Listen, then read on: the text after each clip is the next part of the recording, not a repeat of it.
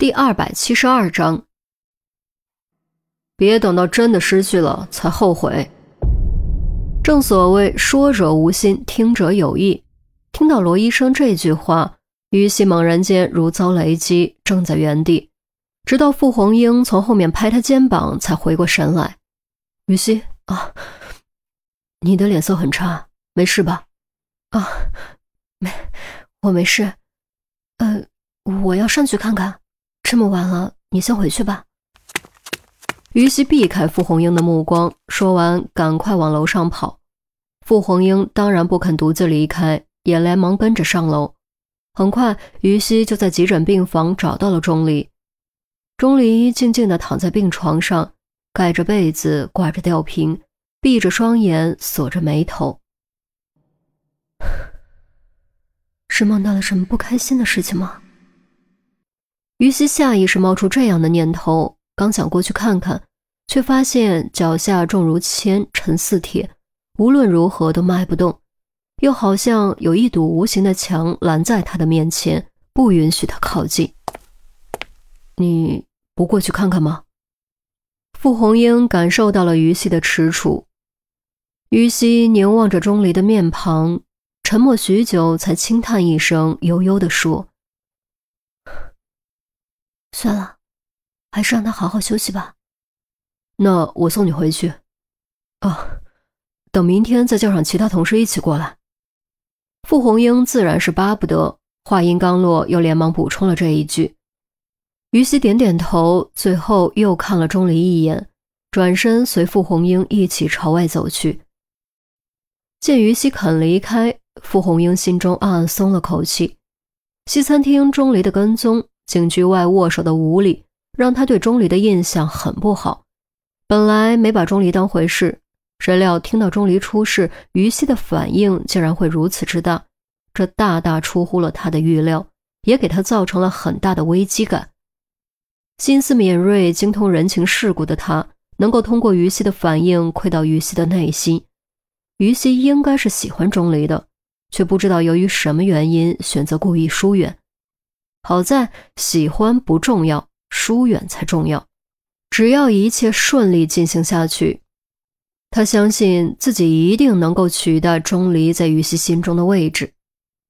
然而走到门口的瞬间，于西却突然停下了脚步，站在那里一动不动，低着头，咬着下嘴唇，仿佛在承受激烈的心理挣扎。哪里不舒服吗？傅红英的心往下沉，果然，于西豁然抬头，语气有点急，却异常坚决：“你先回去吧，我留在这里。你要在这里过夜？今天不是你值班吗？”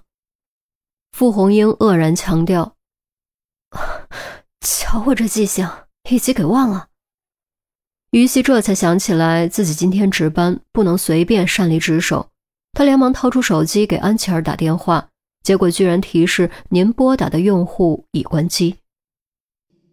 关机？大过年的怎么会关机呢？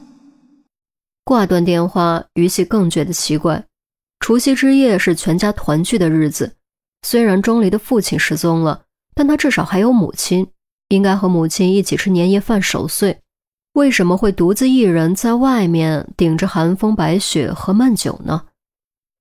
联系不上安琪儿，于西转而给严威打电话，电话倒是拨通了，接电话的却是严威的老母亲。一问才知道，原来严威在老家。这可怎么办？于西没敢将钟离的情况告诉严威，借口拜年聊了几句，赶紧挂电话。他捏着手机，不知该如何是好。傅红英心中微微一叹。算了，这样吧，你去值班，我在这守着。啊，这哪行？你该回家陪家人守岁，怎么能耗在这种地方？没事的，我家不守岁都熬不住，看完春晚就睡觉，所以我留下没什么事。倒是你不能擅离职守，赶紧回去吧，明天早上再来换我。傅红英笑了笑，笑得很暖。于西犹豫了一下，的确找不到更合适的办法，只能点点头，歉意地说：“那真是谢谢了，算我欠你个人情。嗨，我们之间什么欠不欠的？快去吧。哦，对了，今天不好打车，开我的吧。这是钥匙。傅红英一副善解人意的大度样子，将车钥匙塞进于西手中。于心没有再多说什么，最后看了眼昏睡中的钟离，加快脚步朝楼下跑去。直到鞋子的哆哆声消失，傅红英才收起温和的笑容，转头看着静静躺在病床上的钟离，脸色渐渐沉了下去。为了肩上的职责，于西放弃了回家过年，放弃了和家人团聚。除夕如此重要的日子，独自坚守岗位。连年夜饭都不敢抽出时间去吃顿好的，若不是他送去年夜饭，于西差点就要靠泡面解决。可是当接到钟离出事住院的电话，于西居然没有任何犹豫，连外套都顾不上拿，直接用最快的速度赶往医院，并且提出守夜，什么坚守岗位全都抛在了脑后。这真的是所谓的疏远吗？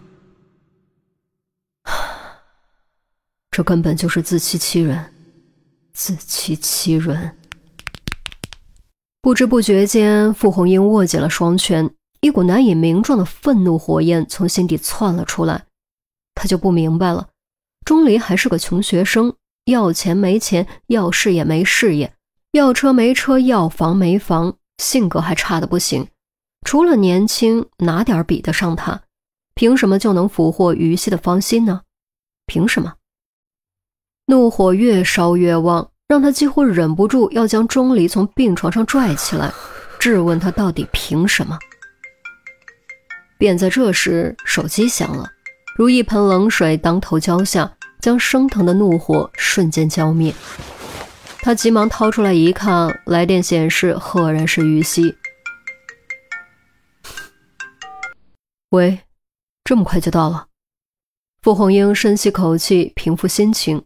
虽然明知道于西打电话来的目的，但他还是不得不接。啊，没，正开车呢。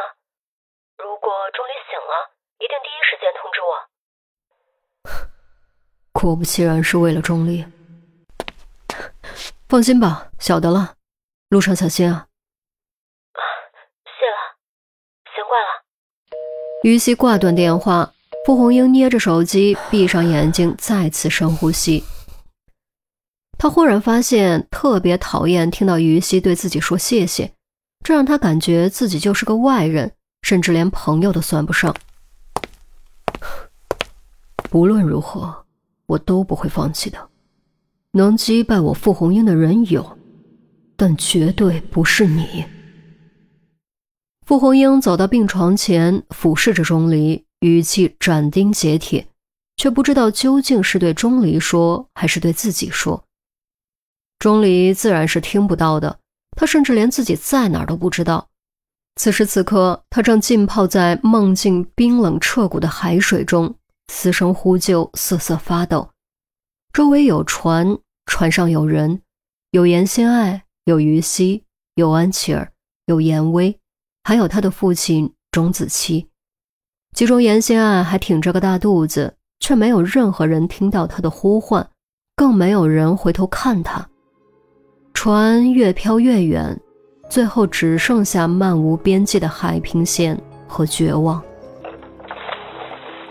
不要离开我！不要！不要离开我！不要！他的声音越来越沙哑，意识越来越模糊，身体越来越冷，眼皮越来越重，终于沉了下去。越沉越深，漆黑成永恒。